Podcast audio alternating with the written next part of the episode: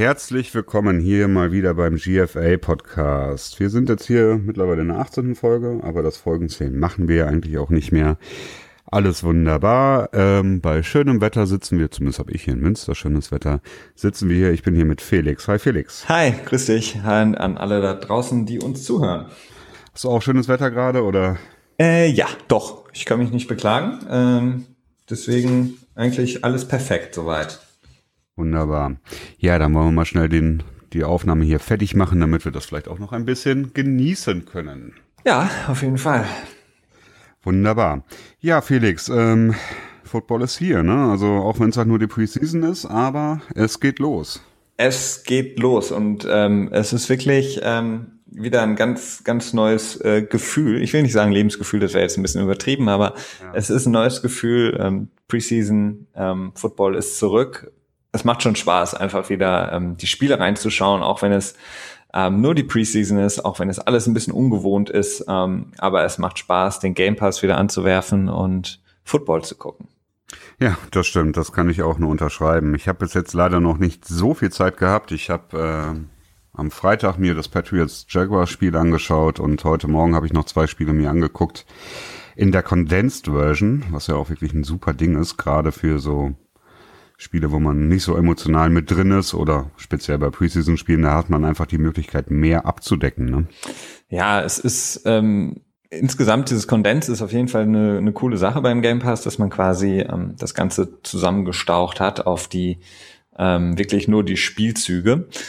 Insgesamt bin ich äh, sehr äh, enttäuscht, muss ich sagen, von den ähm, von äh, ja den Media-Angeboten der, äh, der Preseason-Spiele, weil das ist ja so, dass bei den Preseason-Spielen häufig die Teams selber ähm, mit einer eigenen Media-Production-Firma die Spiele ähm, rausbringen oder eben der vierte, fünfte Kanal von CBS dann irgendwie ähm, das Spiel überträgt.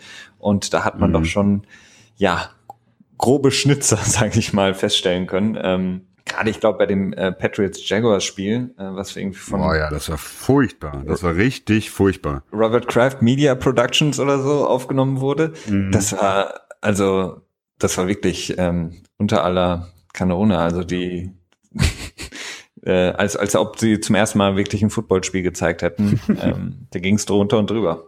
Ja, gerade irgendwie, ich glaube, die ersten 12, 13 Minuten, hast du dir die angeguckt? Oder ich habe zumindest die ersten zwei, drei Minuten. Man hat die ganze Zeit die Analysten im äh, Hintergrund reden hören und die haben wohl nicht gewusst, dass sie live auf Sendung sind und ja, vor komische Kamerablickwinkel und dann der, der, das ähm, wurde dann hin und her gespult, also dann wurde es wieder zurückgespult, ja. dann wieder vorgespult, dann kam Werbung, dann aus der Werbung dachtest du, okay, es geht jetzt weiter, und dann wurde wieder zurückgespult, dann wieder vorgespult, also äh, teilweise bis zu sechs, sieben Minuten Break.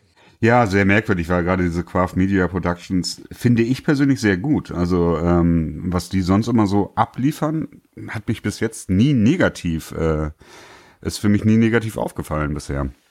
Aber gut, es ist die Preseason, vielleicht denken die auch, okay, da probieren wir mal ein paar Sachen aus und lassen den Praktikanten ran oder so. Wer weiß. Oh, gut möglich, ja. Ja, okay. Also ja, zur Preseason haben wir auch schon angekündigt, kommen wir dann gleich nochmal. Wir werden euch dann nochmal so ein paar Preseason-Spiele ja, vorstellen, beziehungsweise ein paar Takeaways, ein paar ähm, Besonderheiten, die uns aufgefallen sind, euch nochmal so mitteilen, damit ihr einen guten Überblick habt. Ähm, fangen jetzt aber, wie wir es sonst immer tun, wie ihr es von uns gewohnt seid, so ein bisschen mit den Nachrichten der Woche an. Und ähm, da wollen wir mal direkt mit der mit der größten Nachricht der Woche anfangen, würde ich mal sagen. Ähm, ja, größte Nachricht. Gut, die Jay Cutler-Geschichte könnte vielleicht größer sein, aber das war schon abzusehen und das haben wir in der letzten Woche schon angekündigt. Deswegen sage ich jetzt einfach mal, dass Ezekiel Elliott und seine Suspendierung von sechs Spielen die größte Nachricht ist. Definitiv. Also finde ich, äh, ist der Paukenschlag, ähm, hätte ich mhm. mit sechs Spielen hätte ich nicht, nicht gerechnet. Also ich war davon ausgegangen, hatte auch gehofft, dass die Liga da durchgreift und ihn suspendiert. Dass es dann sechs Spiele werden, hat mich überrascht. Also ich war wirklich davon ausgegangen, dass es so eine milde zwei Spiele Strafe wird. Ähm, aber ja, das ist jetzt natürlich ein Schlag ins Kontor für die Cowboys. Ähm, sechs Spiele und davon, glaube ich, Spiele gegen, wie gesagt, die Giants, gegen Denver. Ähm, das sind natürlich Spiele, wo du, ja, wo dein, dein Laufspiel extrem gefragt ist, weil eben die gegnerische Defensive Line extrem stark ist. Ähm, das ist hart. Das ähm, Sieg daraus ist. Ja, das ist auf jeden Fall, ich hätte auch nicht mitgerechnet. Ähm, man, man muss immer davor immer so einen kleinen Disclaimer setzen. Ähm, wegen der Schuldigkeit, die jetzt Sieg Elliott da wirklich, ähm, ja, ob er sich da schuldig gemacht hat oder nicht, das ist ja alles nicht so ganz klar. Ähm, auf der einen Seite wird behauptet nein, auf der anderen Seite wird behauptet ja und am Ende weiß man es nie so richtig. Ähm, das muss man aber tendenziell auch, glaube ich, einfach ausklammern bei diesen Geschichten, weil es geht nicht darum, jemanden zu verurteilen oder nicht. Es geht einfach darum, dass die NFL sagt, ähm, wir haben einen gewissen Standard, den wir unseren Spielern ja im Prinzip aufzwängen und an denen müssen sie sich halten, weil sie quasi uns als Liga repräsentieren und uns halt auch einfach Schaden zufügen, wenn sie sich daran nicht halten, also PR-mäßig beziehungsweise in der Außendarstellung. Und da muss ich sagen, finde ich es wirklich gut, ähm, dass die NFL quasi ihrer Linie treu geblieben ist, die sie halt nach der ganzen Ray Rice-Geschichte, die damals aufgekommen ist mit der Domestic Violence, also mit der häuslichen Gewalt, die sie sich da selber diese Linie dann quasi aufgesetzt hat. Ne? Und dass man dann nicht wieder gesagt hat, oh, das ist jetzt irgendwie ein beliebtes Team, ein einflussreicher Besitzer, da sind wir mal ein bisschen vorsichtig und geben eine kleine Strafe. Ja. Das gefällt mir schon. Also ja, im Grunde muss man sagen, sie haben ein bisschen gelernt aus den Fehlern, die Liga selber, die sie in den vergangenen Jahren gemacht haben, was diese Fälle angeht.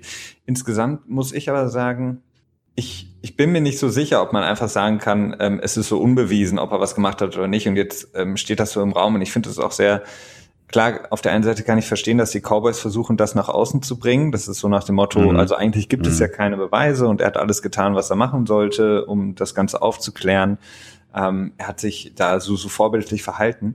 Auf der anderen Seite ist es ähm, aber schon sehr traurig zu sehen, ähm, denn im Grunde genommen ist es so, dass man damals ähm, wurde es äh, quasi von der Polizei in Ohio selber, wo er damals zum College gegangen ist, ähm, kurz verfolgt. Ähm, jetzt haben wir aber eine Untersuchung der NFL, die davon losgelöst ist und vor allen Dingen, die über ein Jahr lang ging mit Experten, also sehr, sehr vielen Experten, die von außerhalb sozusagen eingekauft wurden für diese Untersuchung. Ob das jetzt äh, Medical Experts waren, die sich beispielsweise Verletzungen der Freundin angeschaut haben oder Fotos. Dann waren das technische Experten, die sich eben Communication äh, Files angeguckt haben, ob irgendwelche Textnachrichten oder Videos oder ähm, Chatverläufe. Das sind natürlich Ressourcen, die die NFL aufbringen kann, die so eine ähm, Polizeibehörde in Ohio für so einen Fall nicht aufbringen kann ohne denen nahe zu treten, ähm, die haben einfach nicht die Mittel, um das ein Jahr lang so zu verfolgen. Und jetzt ist es eben so, dass die NFL das gemacht hat und eben auch in einem Statement gesagt hat, wir haben, dank unserer Experten, die wir dazugeholt haben, ähm, wirklich handfeste Beweise dafür, dass er das getan hat. Und das spricht eigentlich dafür, dass sie dann eben auch auf die sechs Spiele Sperre kommen, weil ich glaube nicht, dass sie nur aufgrund der Außendarstellung sechs Spiele Sperre verhängen, wenn sie keine wirklichen ähm, Beweise haben. Ja, da bin ich mir halt nicht so sicher. Also zum einen ähm, mit den Beweisen, gut, ich finde, ich würde dann an der Stelle ganz gerne auf die Flategate und die Tom Brady-Saga, die sich da ja in den letzten zwei Jahren abgespielt hat, oder drei Jahren? Ja, drei. Äh, ja. Ähm, da haben sie auch gesagt, sie haben Beweise und schlussendlich hatten sie nichts und haben auch eine Menge Geld ausgegeben. Gut, der Untersuchungszeitraum war nicht so lang, das stimmt, das waren, glaube ich, nur zwei oder drei Monate dann, als dieser Ted Wells Report quasi erarbeitet und dann verfasst wurde. Deswegen bin ich da ein bisschen vorsichtig. Also. Na gut, sie haben bei, bei Deflategate haben sie gesagt, uh, more probable than not. Also die haben gesagt, mm, es hm, ist wahrscheinlicher, wahrscheinlicher, dass er es getan hat, als dass er es nicht getan hat. Bei Zeke Elliott haben sie jetzt im Statement gesagt, wir haben äh, weitreichende und ähm, wirklich belastende und äh, handfeste ähm, Beweise dafür, dass er es getan hat. Von daher. Ja, stimmt, das habe ich nicht bedacht. Und es sind sechs Spiele, ne? Bei Tom Brady waren es nie sechs Spiele, die da mhm. ähm, rausgekommen sind. Also das macht für mich schon Sinn. Ähm, insgesamt ist jetzt natürlich interessant. Also Sieg Elliott hat ja drei Werktage oder Arbeitstage, Business genau. Days, um dagegen vorzugehen. Ich bin mal gespannt, ob da was kommt, ähm, ob das jetzt nochmal reduziert ja, wird. Mit Sicherheit. Also da wird mit Sicherheit was kommen. Also ich glaube, er hat drei Tage Zeit, um überhaupt erstmal Einspruch zu erheben und dann nochmal weitere äh, sieben oder zehn Tage, um halt sein Anliegen zu formulieren. Aber ja, also glaubst du, dass es dann reduziert wird? Ja, das ist immer so ein bisschen die Frage, ne? Also die Sache, was äh, Goodell, also Roger Goodell, der Commissioner der NFL, diesmal richtig gemacht hat, ist, dass er sich bei der ursprünglichen äh, Erarbeitung der Sperre und während des Falls rausgehalten hat, damit er dann später quasi als unabhängiger, in Anführungsstrichen, ja. sieht man gerade nicht, die ich mache, aber als unabhängiger ähm, Arbitrator, was heißt das? Ähm, Schiedsrichter. Schlichter? Schlichter. Schlichter, ne? Genau.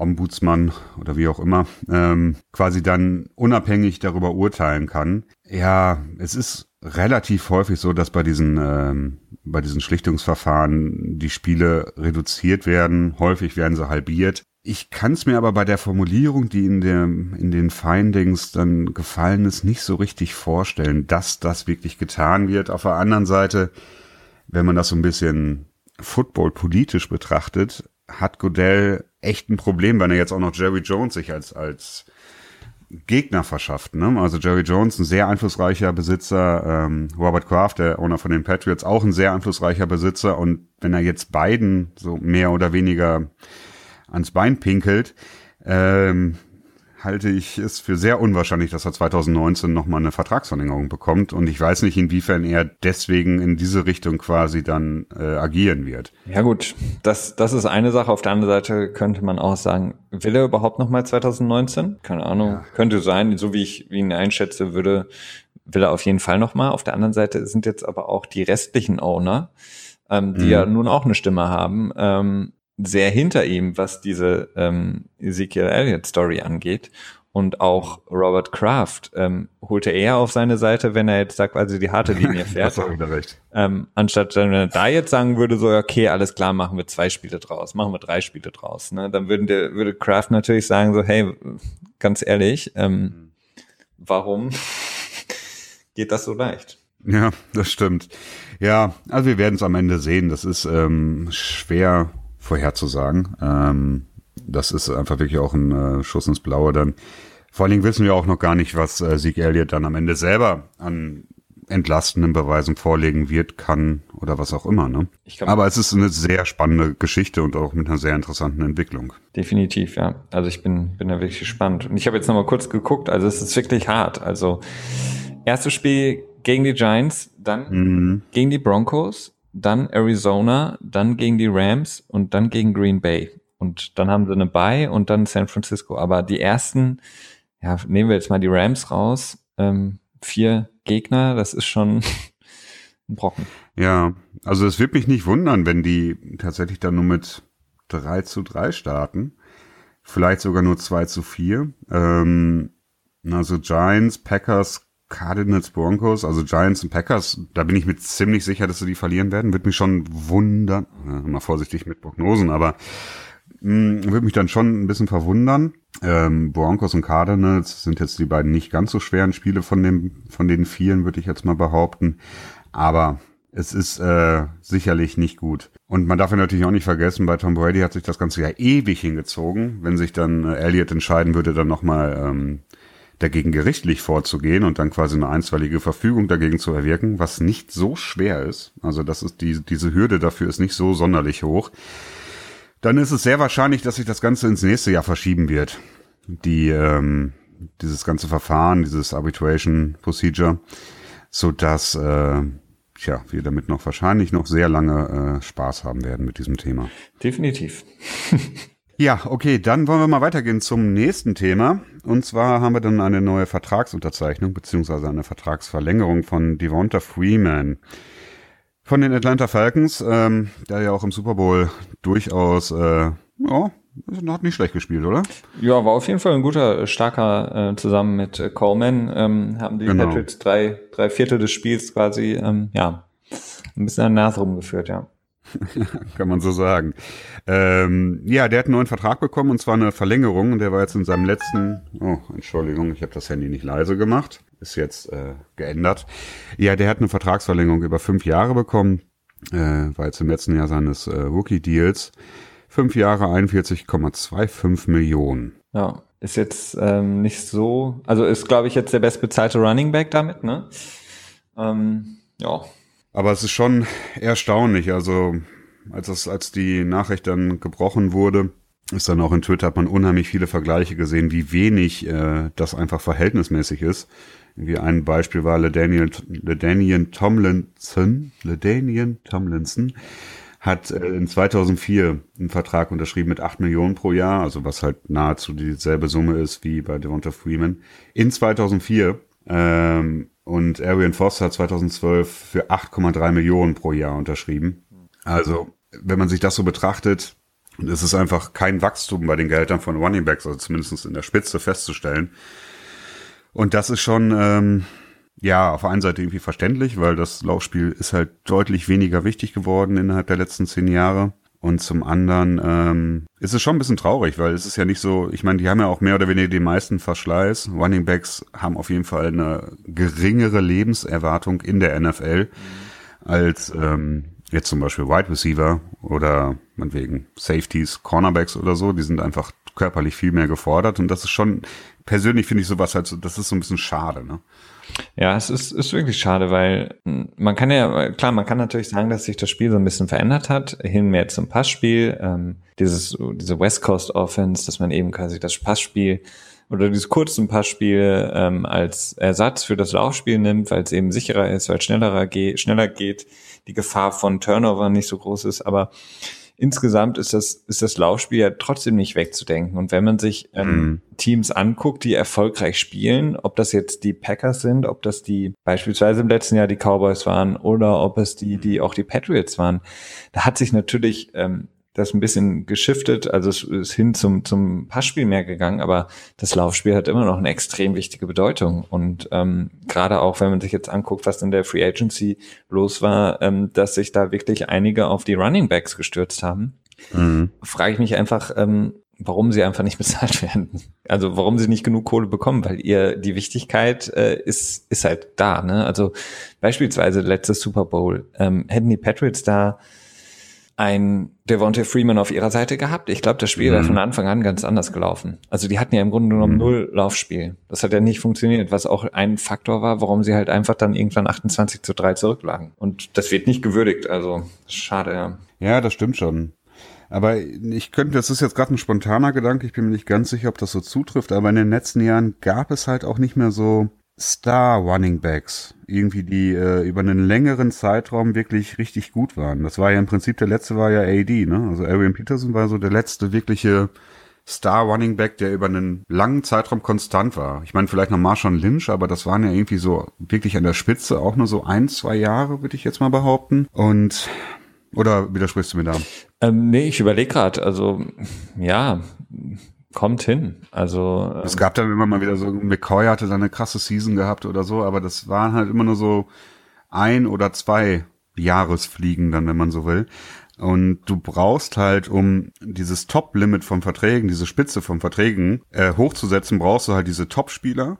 Und wenn die Spitze der Verträge hochgesetzt werden, werden dann die neuen Verträge dann daran quasi immer so gemessen. Ne? Also dann kommt ein Agent an und sagt ja, okay, der kriegt neun Millionen. Äh, ganz so stark ist mein Spieler natürlich nicht, aber ähnlich stark, deswegen will ich achteinhalb haben. Quasi so verhandelt ja ein Agent, zumindest in Teilen, mit den jeweiligen Teams. Und wenn dieser dieser Top-Vertrag quasi nicht hochgeht, weil einfach der, der Starspieler dann fehlt, ähm, wird es halt für die Agenten schwer zu argumentieren. Und ich glaube, dass das ähm, sicherlich auch ein bedeutender Faktor ist für die verhältnismäßig geringen Löhne von Running Backs. Ja, auch. Das, gebe ich dir auf jeden Fall recht. Die, die, Sache ist halt, aber du hast es angesprochen, zum Beispiel ähm, Sean McCoy. Äh, ich meine, der spielt seitdem ja bei Philly seit ab seiner zweiten Saison eigentlich Top-Level. Also wirklich auf dem allerhöchsten Niveau und ähm, bringt eigentlich jedes Jahr ähm, die absoluten Top-Leistungen und ist im Grunde genommen, egal bei welchem Team er war, ob es jetzt bei Philly war oder jetzt bei Buffalo, ähm, in der Offense der produktivste und wichtigste Spieler, verdient aber trotzdem deutlich weniger als ähm,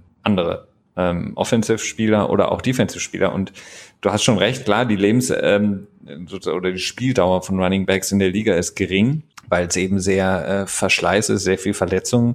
Ähm, aber ich meine, es gibt auch, es gibt auch nicht viele Safeties zum Beispiel, ähm, die zehn Jahre auf hohem Niveau spielen. Also so ein Ed Reed oder Troy Polamalu hast du jetzt auch nicht häufig. Ne? Also mhm. guck dir ähm, hier ähm, Bird an, von, von der von Buffalo einen riesen dicken Vertrag bekommen hat, zu den Saints gegangen ist, von denen jetzt wieder gecuttet wurde. Ähm, mhm. Also klar, es gibt so einen Earl Thomas, wer weiß, ob der jetzt noch, ähm, ob er überhaupt noch lange spielen will. Er, er kokettiert ja auch damit äh, aufzuhören. Aber sonst fallen mir jetzt auch nicht die Safeties ein, die zehn Jahre lang auf hohem Niveau spielen. Eric Weddle vielleicht noch so ein bisschen. Ähm, aber dann wird's für mich. Ja, aber das ist auch noch nicht so alt, ne?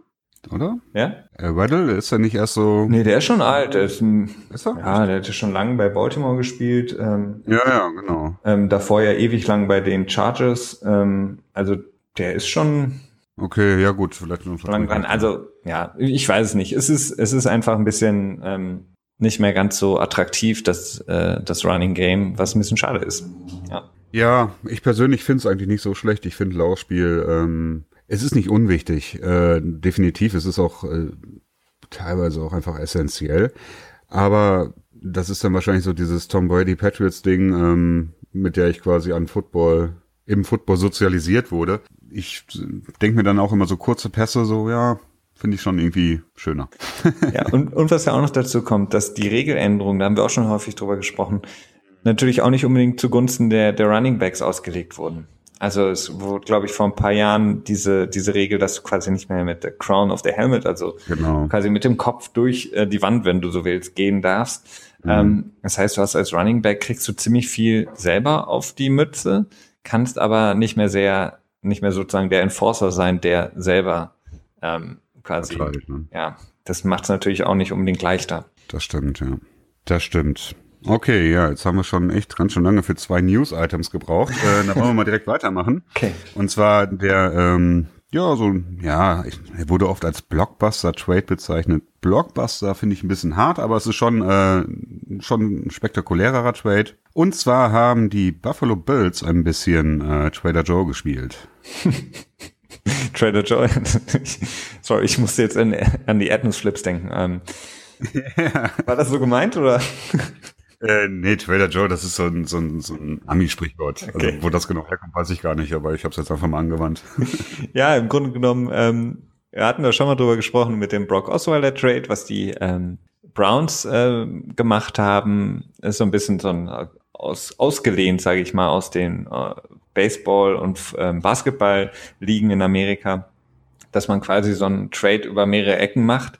Das haben die Mhm. Bills gemacht in erster Linie, die da ähm, federführend waren. Und zwar haben sie Sammy Watkins abgegeben, ihren Star Receiver, und äh, Darby, der Starting Cornerback, ähm, um sich quasi für 2018, ich glaube, einen Zweitrunden-Pick zu sichern, ne? Und ein Drittrunden-Pick. Drittrunden-Pick, genau. Ähm, Sammy Watkins geht jetzt nach LA. Ich glaube, der war auch ganz happy, dass er nach LA durfte. Zu den Rams. Ähm, Darby geht zu den Eagles nach Philadelphia. Und als ähm, sozusagen Gegenleistung bekommen die Bills von den Eagles äh, Matthews, deren, ja, finde ich auch überraschend, eigentlich mit besten Receiver, vielleicht jetzt neben Elshon Jeffrey Nummer zwei Mhm. und ähm, bekommen EJ Gaines äh, von den Rams, ähm, deren einer der Starting Corner. Ja, also im Prinzip mehr oder weniger ein Downgrade auf der Wide Receiver und Cornerback-Position. Ja, Zumindest auf dem Papier. Ähm, und dafür hat man einen Zweit- und einen Drittrunden-Pick, ja, einen Sechstrunden-Pick abgegeben, aber man hat Munition fürs nächste Jahr bekommen. Und da war irgendwie so mein erster Gedanke, okay, die Bills äh, haben im nächsten Jahr was vor. ja, muss wahrscheinlich sich an die die Quarterback-Position ähm, sich Ja, drehen. auch, ne? ja. ähm, es ist natürlich auch so, dass man jetzt sagt, vielleicht auch, okay, mit dem Team haben wir jetzt nicht die allergrößten Chancen. Wir haben jetzt ein komplett neues Management, wir haben einen neuen Trainer und wir wollen jetzt quasi, ähm, naja, eine eigene neue Philosophie reinbringen. Und das geht natürlich nur, wenn du quasi, ja, das Team neu aufbauen kannst. Und besser als im Draft geht das natürlich nicht, wenn du ein Team von Anfang an neu aufbaust und quasi die, ich will nicht sagen alt lassen, weil das waren Darby und ähm, Sammy Watkins bestimmt nicht, aber zumindest die Spiele abgibst, die dir ähm, ein hohes Revenue geben, also die dir viel im Gegensatz zurückgeben. Hm. Das stimmt. Ja, es ist schon, ähm, es ist, ich denke schon, dass da, äh, dass da im nächsten Jahr auf die, die Quarterback-Klasse geschielt wird. Ähm, die Bills haben jetzt nächstes Jahr zwei First, zwei Second und zwei, äh, zwei Third-Round-Picks. Also das ist genug Munition. Gepaart damit, dass sie wahrscheinlich diese Saison auch nicht unbedingt ähm, sehr gut beenden werden. Also ich könnte mir schon vorstellen, dass sie so natürlich vielleicht auch einen, äh, Zehntrunden-Pick haben, also einen Top-Ten-Pick haben, so rum, im nächsten Draft. Ja. So dass da äh, mit Sicherheit einiges möglich sein wird auf der Quarterback-Position und Tyward Taylor, ja, seine Tage werden wohl gezählt sein, auch wenn er, glaube ich, insgesamt einen relativ günstigen Vertrag hat. Er hat einen günstigen Vertrag und ähm, vielleicht, also ich mag ihn eigentlich, also vielleicht sagen sie sich ja auch, mhm. wenn er die Saison gut spielt, dass sie bei ihm bleiben und dann könntest du quasi ohne auf den Quarterback zu gehen, quasi das Team neu aufbauen. Und ähm, es ist ja jetzt im Gerüst nicht schlecht, das Team. Von daher, wenn du das jetzt quasi noch mit äh, den Picks, die sie haben, auffüllst, das, ähm, das kann schon äh, wirklich sehr, sehr gut werden. Ja, auf jeden Fall. Also ich habe gerade mal geschaut, der hat in diesem Jahr kriegt er 10 Millionen und im nächsten Jahr kriegt er allerdings 18 Millionen. Ja gut, für 18 Millionen kann ich mir schwer. Dann muss er schon sehr gut spielen dieses Jahr und dann hat er es natürlich auch wiederum verdient, aber es sieht so aus, als wenn sich da neu ausgerichtet wird. Ja. Okay, weiter im äh, Karussell, ja, wie auch immer. Äh, ja, Ryan Tannehill ist auf IR gelandet, ja. Injured Reserve. Und ähm, stimmt, das Cutler-Signing, das war ja letzte Woche noch nicht offiziell, als wir darüber geredet haben. Aber gehen wir mal nach Miami. Ja, Cutler hat seinen neuen Job gefunden. Wir haben darüber gesprochen. Adam Gay ist vielleicht der einzige Coach, der ihn nochmal vielleicht zu alter Klasse, wobei ich nicht weiß, welche, von welcher alter Klasse da immer geredet wird, ähm, zurückbringen kann, weil selbst sein bestes Jahr in, in Chicago war jetzt nicht so überragend. Ähm, ich glaube, das hattest du mir letztens noch erzählt, was da für Stats waren. Ähm, ja, ich glaube irgendwie 27 Touchdowns, 11 Interceptions oder 25 Touchdowns, 11 Interceptions. Ähm, das ist durchaus okay, ne? Also, ja, es ist okay. Das ist, äh, aber, ähm, aber es ist ja. nicht alte Klasse, ne? Also 10 Millionen mit drei relativ leicht zu ähm, ähm, verdienenden Incentives, also verdient er noch mal ganz gut für eine Saison. Ähm, er ist im Grunde genommen schon in, in Mid-Season-Form, was seine Pressekonferenzen angeht, so wie man Jay Cutler kennt. Ähm, super gelangweilt bei seiner Vorstellung. Ähm, auf die Frage, ob er denn fit sei, sagte er, ähm, ja gut, ich spiele Quarterback, ich muss jetzt nicht so ultra fit sein. Ähm, Ganz interessant, das ist, glaube ich, so der Unterschied, ähm, wo man immer fragt, warum ist ein Tom Brady so gut? Ich glaube, das ist, das ist so einer der größten Punkte, warum. Also wir haben darüber gesprochen, über diese nervige Tom Brady-Diät äh, ja, und so weiter. Ja. Aber der ist einfach zu 100 Prozent fokussiert und fit. Und jemand wie Jay Cutler, der, der steht dann da ähm, bei seiner Vorstellungspressekonferenz und sagt dann sowas so, ja, meine Frau ist happy, ich bin nicht mehr zu Hause. Ähm, ich muss nicht so fit sein, weil ähm, ich spiele ja Quarterback. So, mh, hm, ja, okay. Ja. ähm, ja. Das spiegelt also, sein, das ist äh, wieder. Ja, der ist äh, ja, also kann sich nicht so gut verkaufen. Hast du eigentlich schon mal diese äh, GIFs von Jay Cutler gesehen, wie, wie er raucht? Weil er immer so eine Fresse zieht ja. und dann immer ja. irgendwie den, dann immer so eine Kippe im Mund, wie ja. dann immer so rein Photoshop. Mhm. Das ist schon, ja, das ist schon ein lustiger Typ. Ja, gut, also Tannehill auf der AIA gelandet, äh, wird jetzt operiert. Cutler als Backup drin. Ähm, man könnte fast sagen, 1 zu 1 Ersatz. Leichtes Downgrade, leichtes Upgrade, also viel ist da, glaube ich, nicht möglich. Ähm, ja, wir werden sehen. Ist auf jeden Fall ein, ein Flicken und äh, Cutler verdient nochmal deutlich mehr Geld. Also ich glaube, er hätte bei, ähm, als Kommentator hätte dann, glaube ich, 450.000 Dollar verdient, habe ich, glaube ich, gelesen. Und jetzt, äh, das ist knapp 6, nee, gut 26-fache. Warum nicht, ne? Und als Quarterback muss man ja auch nicht so fit sein, hat er gesagt. Das heißt, er kann da so ein bisschen chillen auf dem Platz und alles ist gut. Ja, wenn er mal ein bisschen verletzt ist, fährt er ein bisschen Fahrrad nehmen an der Seitenlinie. Ich glaube, ja, ja. Aber es ist, es ja. ist, ja, Müssen wir nicht drüber reden. okay.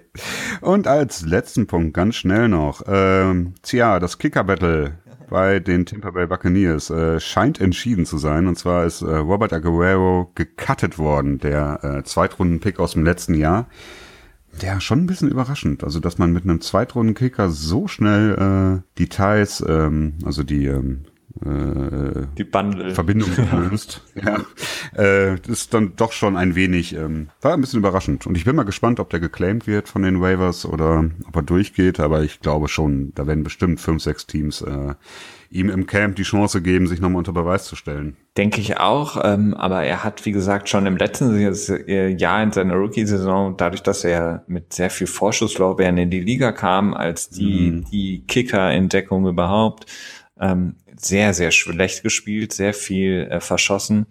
Und jetzt eben, wie gesagt, das, der Auslöser war einfach in dem Preseason-Spiel ähm, da wirklich ähm, keine schwierigen Field Goals. Ich glaube, es waren eins irgendwie 28 Yards oder irgendwas um die 30. Ähm, ziemlich deutlich das eine auch verschossen.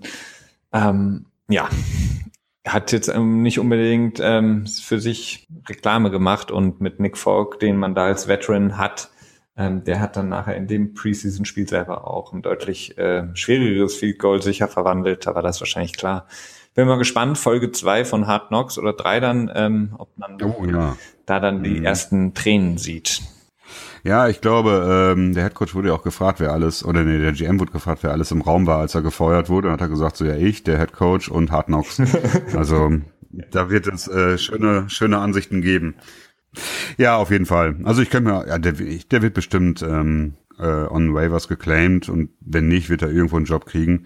Ich habe auch direkt an die Patriots gedacht, weil die ja mit Gostowski einen Kicker haben, der tendenziell ein unheimlich guter Kicker ist, aber der in den letzten äh, zwei Jahren doch ja, mentale Probleme hat und irgendwie ähm, immer mal wieder so ausrutscht, also nicht nicht wörtlich ausrutscht, aber in seiner Leistung ausrutscht und ähm, da könnte ich mir das schon vorstellen, dass die Patriots den vielleicht ähm, ins Camp dann reinholen, einfach nur so als Competition, um vielleicht Gostowski ein bisschen Feuer unterm Popo zu machen. Aber die sind ja natürlich am letzten Ende auf der bei dem Waiver, Waiver Claims, so dass wahrscheinlich irgendwo anders hingehen wird. Ja, denke ich auch. Okay, ja, dann war das erstmal mit den News. Ähm, war ja auch durchaus mal ein bisschen länger heute, aber gab ja auch ein paar Sachen zu bereden. Definitiv. Wir machen gleich weiter mit den Preseason-Spielen.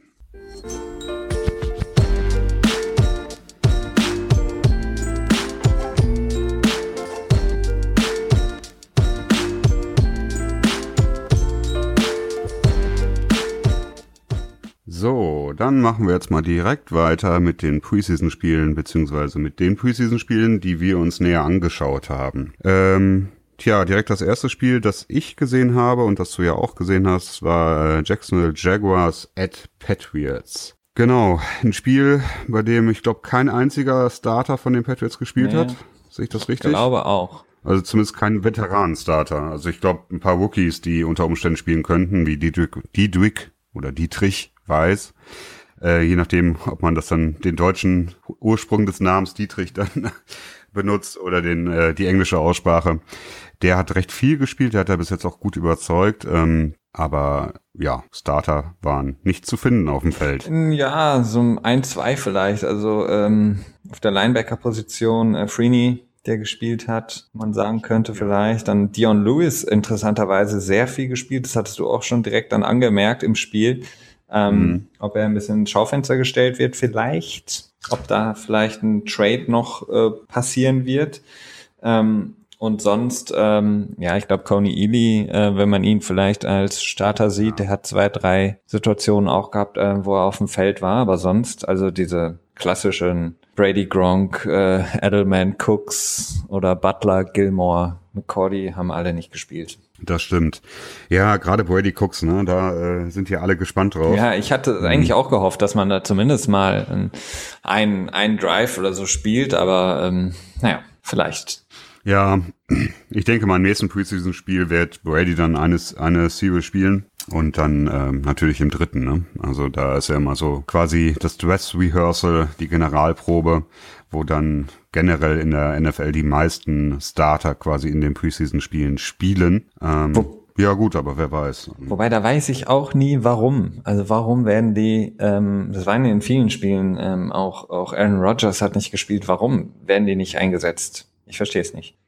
Ja, ich könnte mir vorstellen, es ist zum einen eine Mischung äh, aus ähm, Risikominimierung für Verletzungen und zum anderen einfach ähm, den ganzen Rookies äh, Zeit zu geben, um sie halt besser evaluieren zu können. Weil jetzt ist man noch im Anfang des Trainingcamps. Wenn man jetzt Rookies mal wirklich in so eine relativ realistische ähm, Spielsituation reinwirft, dann hat man vielleicht auch einfach die Möglichkeit zu sehen, okay, der hat im Training überzeugt. Äh, mal gucken, was er halt im Spiel überhaupt reißen kann, weil das äh, vom Trainingsplatz kann sich halt auch nicht immer so eins zu eins aufs äh, Spielfeld übertragen. Ja, klar. Ne? Okay, das, das sehe ich ein auf jeden Fall bei der bei der ähm, mhm. Verletzungsrisikominimierung, sage ich mal. Ähm, das sehe ich nicht so ganz, weil ich meine, wann er sich verletzt oder du kannst es ja nie wirklich ausschließen. Ne? Also ob mhm. jemand sich verletzt und ob Brady jetzt im ersten Preseason-Spiel sich eine schlimme Verletzung holt oder vielleicht erst im ersten Season-Game sich eine schlimme Verletzung holt, äh, ist dann im Grunde genommen ja egal. Also du kannst es weder da noch in einem anderen Spiel kontrollieren.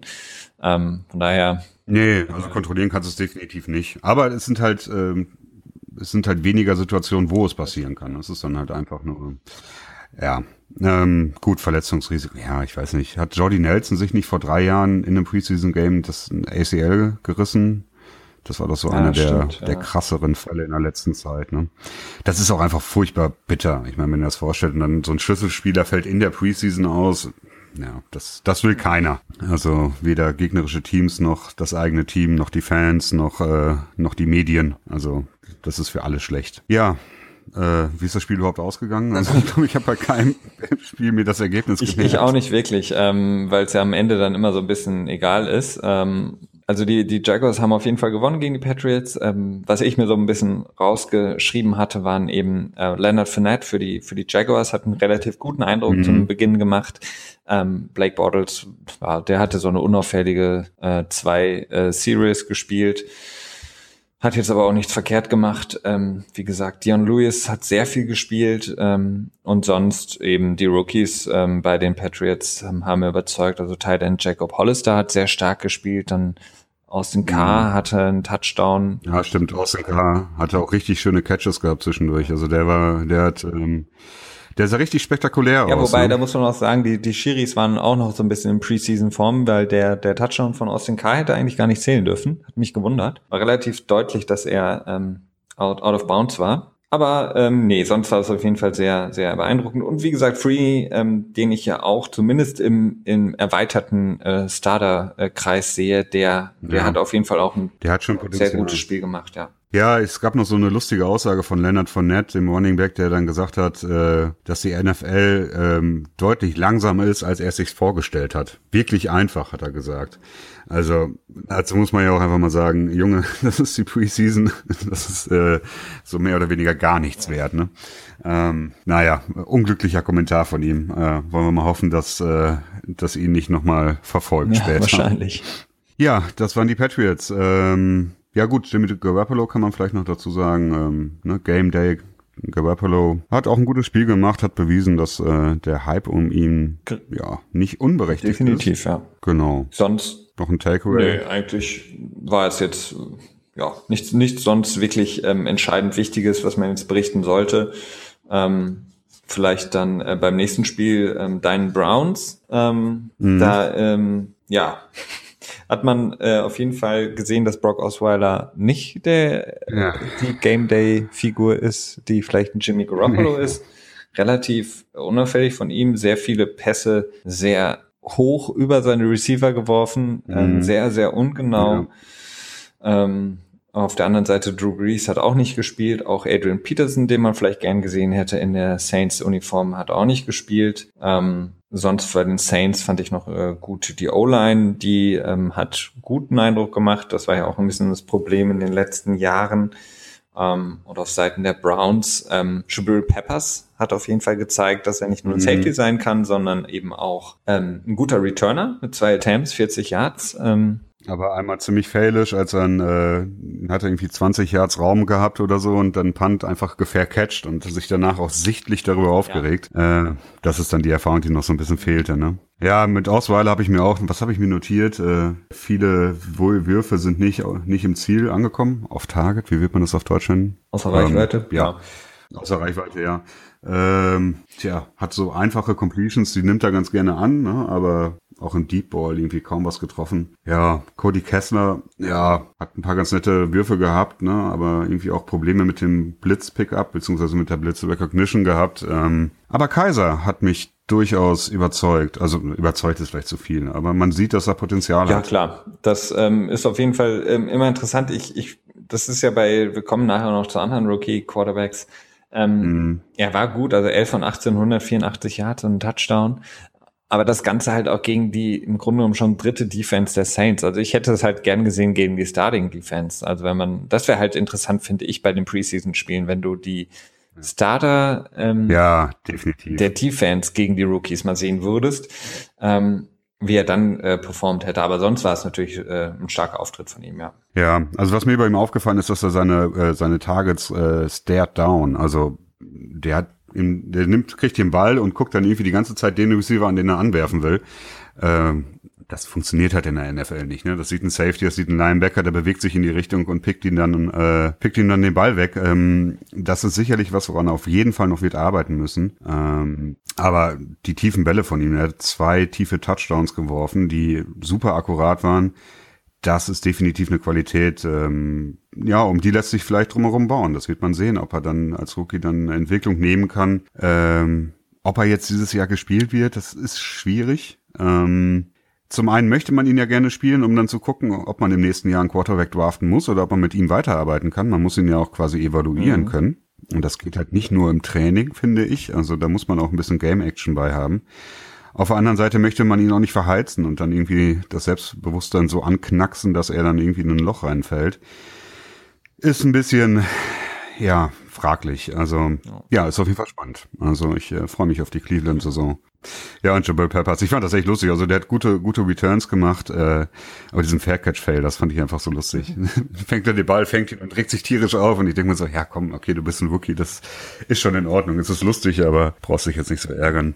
Ja, genau. Ja, die Defense, ja gut, das waren, hatten irgendwie drei oder vier Offsides äh, innerhalb von fünf, sechs Snaps gehabt, die Defense, Defense von Cleveland das fand ich so ein bisschen failisch, aber das war dann auch schon irgendwie im dritten oder vierten Quarter. Also das sind dann nicht die Starter, da muss man nicht so viel ähm, reinlesen.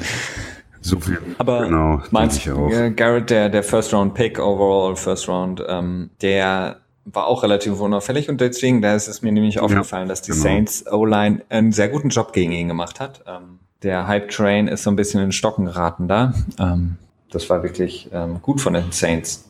Ja. Das äh, kann man wohl so sagen, ja. Okay, ja, wollen wir dann mal ähm, zu Miami gehen? Ja. Hat Cutler Cut gespielt? Nein, Nein hat Cutler hat leider nicht gespielt. Ähm, er, er stand, äh, so wie man ihn eigentlich aus seiner Karriere kennt, äh, relativ unbedarft an der Seitenlinie. Hatte einen Stöpsel im Ohr. Ich weiß nicht, ob er sich die Spielzüge hat äh, ansagen lassen oder ob er Musik gehört hat. Ähm, ja, das war. Äh, Vielleicht hat er auch unsere letzte Folge. Ja, gehört. wahrscheinlich, ja.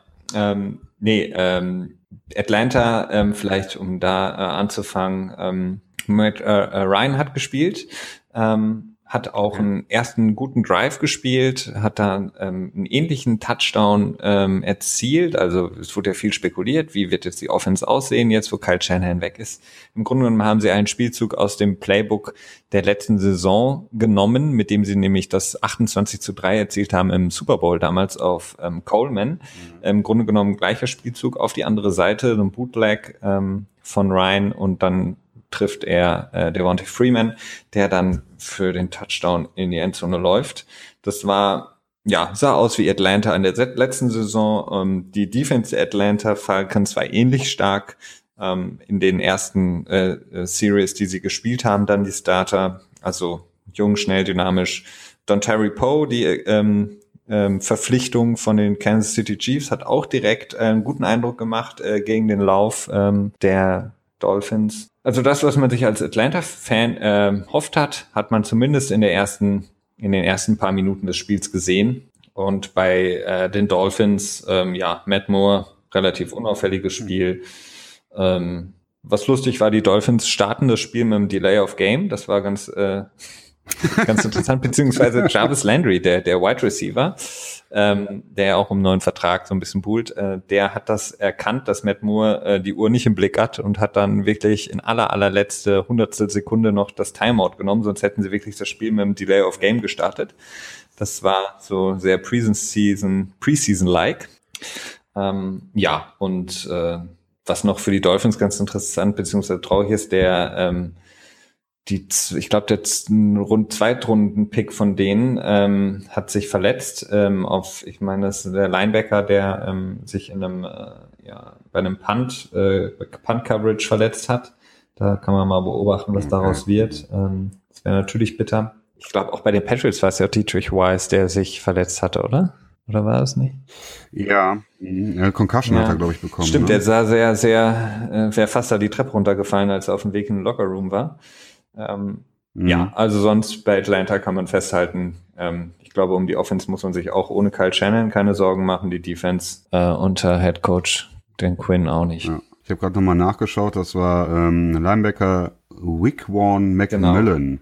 Hat sich, hat sich das ACL gerissen. Ach, also der ist raus für die Saison. Oh. Mhm. Ja, das sah auch sehr bitter aus. Also ja, das ist natürlich echt richtig mies. Ja, das ist halt die Preseason. Ja. Ne? Also deswegen. Okay, ja, ich nehme ich nehm alles zurück. ja, gut, das ist ja noch kein Beweis, ne? Aber ähm, ja, das, das ist eine blöde Situation, ja. Ja. Okay, so soweit zu Atlanta, Miami. Oder noch ein Takeaway? In Ordnung. Gut. Wollen wir dann Steelers Giants weitermachen? Steelers Giants, ja. Ich glaube, ähm, ich weiß gar nicht, ähm, da habe ich mir jetzt gar nicht so viel, weil es auch ein relativ ähm, ja wenig Starters waren in dem Spiel. Mhm. Ähm, sowohl Big Ben als auch äh, Eli haben nicht gespielt oder Beckham hat nicht gespielt, genau. kein Antonio Brown. Ähm, was ich mir mitgenommen habe, ist auf jeden Fall Kobe Hamilton von den Steelers, der Wide Receiver.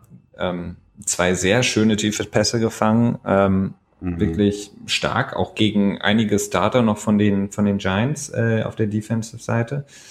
Ähm, ja, sonst ähm, Geno Smith für die für die Giants sah aus wie Geno Smith, ähm, hatte einen relativ ja. hässlichen Interception. Ähm, da, da wäre mir auf jeden Fall, wenn ich ein Jet, ach, äh, Entschuldigung, wenn ich ein Giants-Fan wäre, wäre mir auf jeden Fall Angst und Bange, wenn Eli Manning sich verletzt, weil die haben nichts in der Hinterhand. Ja. Auch Josh Johnson, ne, der hat ja, glaube ich, das Spiel ges gestartet, ähm, hat auch nicht wirklich äh, viel gemacht. Also mir ist aufgefallen, dass er den Ball sehr lang gehalten hat ähm, deswegen einige Sacks auch produziert hatte. Ähm, was habe ich mir noch geschrieben? Ach, der hat irgendwie zwei, dreimal ist er so hochgesprungen und hat den Ball geworfen. Das sah irgendwie ganz mhm. komisch aus. Das ist irgendwie auch nicht unbedingt so ein Move, den man äh, in einem Spiel erwartet von einem Quarterback. Das sah irgendwie sehr gefährlich aus. Ähm, ist in dem Moment aber gut gegangen. Ja, und Gino, ja, ist Gino, ne? Ähm, es ist irgendwo, es war jetzt kein Weltuntergang oder so, aber das ist jetzt nicht, was man irgendwie äh, als Backup-QB unbedingt haben will. Irgendwie. Und ich glaube auch nicht, dass da noch so viel Platz ist, um sich zu verbessern in Zukunft bei ihm. Der ist ja mittlerweile nun auch in seinem fünften Jahr, glaube ich, ne? Ähm, ja, keine Ahnung. Die Interception, das war irgendwie so eine krasse Fehlkommunikation, glaube ich, ne? Also, glaube ich, irgendwie für ein äh, für eine Hookroute, glaube ich, äh, geworfen, aber der Receiver hat einfach eine Flyroute gemacht und dann stand halt nur noch ein Linebacker und ein Cornerback da. Ne? Ja, also wunderbar, kein, kein, kein blaues Shirt in der Nähe. Also ja. Genau. Ja. TJ Watt, ja. der Bruder von JJ Watt, hatte zwei Sacks, ne? Genau. Das war natürlich. Ähm, Allerdings fand ich die ziemlich äh, unaussagekräftig. Ne? Also der eine Sack, da ist irgendwie, dass der Quarterback irgendwie nach vorne durch die Pocket durch und dann hat er den quasi abgegriffen.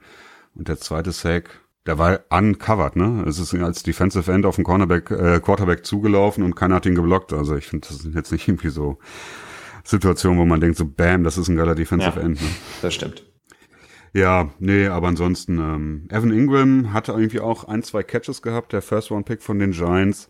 Ähm, aber weder spektakulär noch, noch schlecht oder so. Das war einfach so irgendwie normal, fand ich. Ähm, ja, und der Backup-Quarterback von den Steelers, hattest du jetzt eben schon was zu Joshua Dobbs gesagt? Ja, ja ich, glaub, ich meine, er hatte sogar zwei Interceptions, wenn ich mich, hab's mir jetzt nicht notiert. Ja, ähm, ja, haben sie in der vierten Runde dieses Jahr gedraftet. Ähm, Sicherlich auch mit der Hoffnung, dass er so der Air Apparent sein könnte für, für Big Ben, wenn er dann mal in Ruhestand geht, dass er dann die Zügel übernimmt. Aber das sah jetzt noch nicht so aus. Allerdings äh, kann man das bei einem Rookie in einem ersten Preseason-Spiel auch noch überhaupt noch nicht ableiten. Also da muss man vorsichtig sein. Aber es sah auf jeden Fall schon mal nicht gut aus. Stimmt. Genau. Ja, so viel zu den beiden Teams.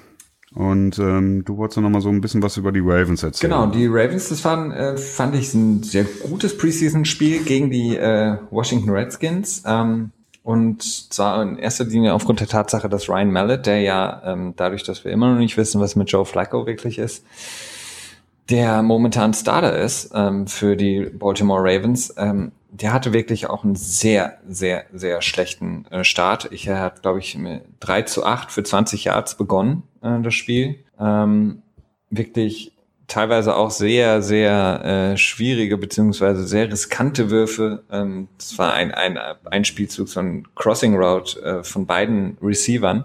Äh, und der hat quasi in die Mitte von beiden geworfen. Also man wusste noch nicht mal, auf wen er jetzt wirklich, für wen der Ball jetzt gedacht war. Ähm, einfach in den Rücken vom einen und viel zu weit vor den anderen. Also äh, sehr schwierig, was mit Ryan Mallet da jetzt passiert. Ähm, die Frage steht immer noch im Raum, ja, was machen die Ravens, wenn Joe Flacco jetzt nicht direkt zurückkommt?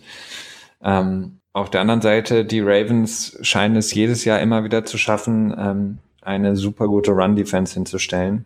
Ähm, egal wen die verlieren in der Defense, ähm, ob das damals noch Hello Dinata war oder andere Spieler, auch dieses Mal wieder ähm, mit einigen noch sehr unbekannten Spielern eine wirklich sehr, sehr enge, starke Defense, die die ja schon wieder aufs Feld geschickt haben. Also das war auf jeden Fall schon sehr impressive, muss ich sagen, für das erste Preseason-Spiel. Ähm, und auf der anderen Seite von Washington relativ äh, ja, unauffällig alles. Äh, Kirk Cousins hat direkt versucht, Terrell Pryor zwei, dreimal zu äh, finden. Äh, hat nicht so ganz geklappt. Also da mhm. glaube ich, ja, wenn die das hinkriegen, ich glaube, Terrell Pryor, der kann sich da wirklich entwickeln zu einem der Top-Receiver in der Liga. Ähm, ja, das war auf jeden Fall ähm, insgesamt aber ein ganz interessantes Spiel. Also wie gesagt, die Ravens bin ich sehr gespannt, was die machen auf der Quarterback-Position, weil Ryan Mallet hat also wirklich unter Beweis gestellt, dass er nicht Starter sein kann und auch noch nicht mal ein guter Backup ist. Mhm. Ja, ich meine, die Vermutung stand ja auch schon vorher im Raum. Ne? Das ist ja ursprünglich gedraftet von den Patriots in der, ich glaube, Anfang der dritten Runde. War ja, das so ich glaube schon. Ich meine, ja. Ähm, war dann war der vier Jahre Backup hinter Brady? Oder wurde der, nee, der wurde getradet, glaube ich, im vom mhm. vierten Jahr, ne? Zu den mhm. Texans. Bei den Texans äh, war das nicht sogar mit Mallet, dass äh, O'Brien irgendwie bei Hard Knocks gesagt hat, so bla bla bla, wir haben hier zwei super gute Quarterbacks und so weiter, lasst euch keinen Mist erzählen von den Medien. Die sind so gut, wir wissen gar nicht, wen wir spielen sollen. Und ähm, in der Saison ist es dann hin und her gegangen mit dem Starting-Job der Quarterbacks. Äh, oder vertue ich mich da gerade? Ähm, Nee, ich glaube. Mallet und Troyer zusammen? Ja, genau. Die, ähm, die haben sich dann so ein genau. bisschen in die Haare bekommen, beziehungsweise Mallet hat dann ähm, sich selber rausgekegelt, indem er irgendwie das Spielfeld ja. frühzeitig verlassen hat und irgendwie nicht aufgetaucht ja. ist. Und, ja.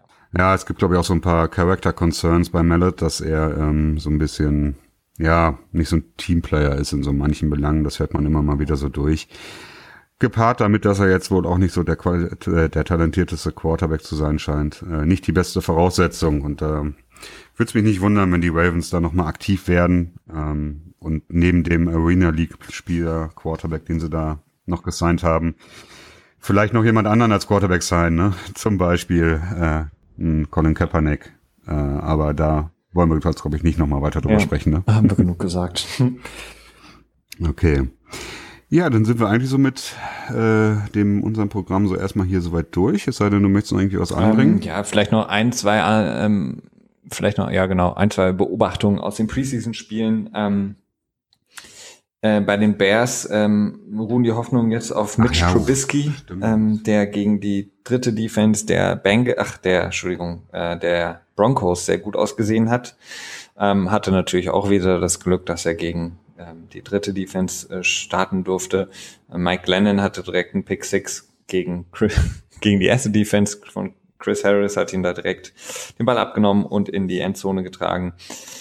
Da bin ich auch mal gespannt, ähm, aber noch nicht sehr aussagekräftig, was mit Trubisky angeht. Ähm, Gleiches bei den Chiefs. Äh, Patrick Mahomes ähm, hat ja sehr, sehr gut gespielt, aber auch da wirklich nicht unbedingt gegen die Starter der 49ers. Auf den Seiten der 49ers haben aber die beiden Rookies Solomon Thomas und Ruben Foster wirklich sehr gut gespielt. Ähm, mhm. Ruben Foster direkt ähm, auch in der Coverage einen guten Eindruck gemacht, hat einen Touchdown-Pass verhindert. Ähm, und sonst ähm, bin ich sehr gespannt, Tyreek Hill und Alex Smith, die scheinen schon eine gute Connection jetzt auch zu haben im zweiten Jahr. Da geht's, glaube ich, rund. Mhm. Okay. Ja, soweit die Beobachtung ja. aus dem Preseason Woche 1. Sehr schön. Ja, dann sind wir, glaube ich, am Ende angekommen. Ich denke oder? auch, ja. Sehr schön. War wie immer, hat immer sehr viel Spaß gemacht. Dank dir, Felix. Dank dir.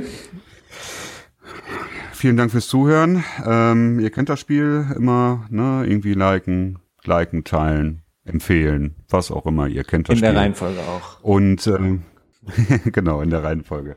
Und wenn ihr Sterne vergeben könnt, natürlich Sterne, wie ihr es für angebracht, angebracht haltet. Und wir hören uns dann wieder in der nächsten Woche, wie immer am Sonntag, zu einer beliebigen Zeit, meistens nachmittags. Bis dahin, Bis dahin. ciao.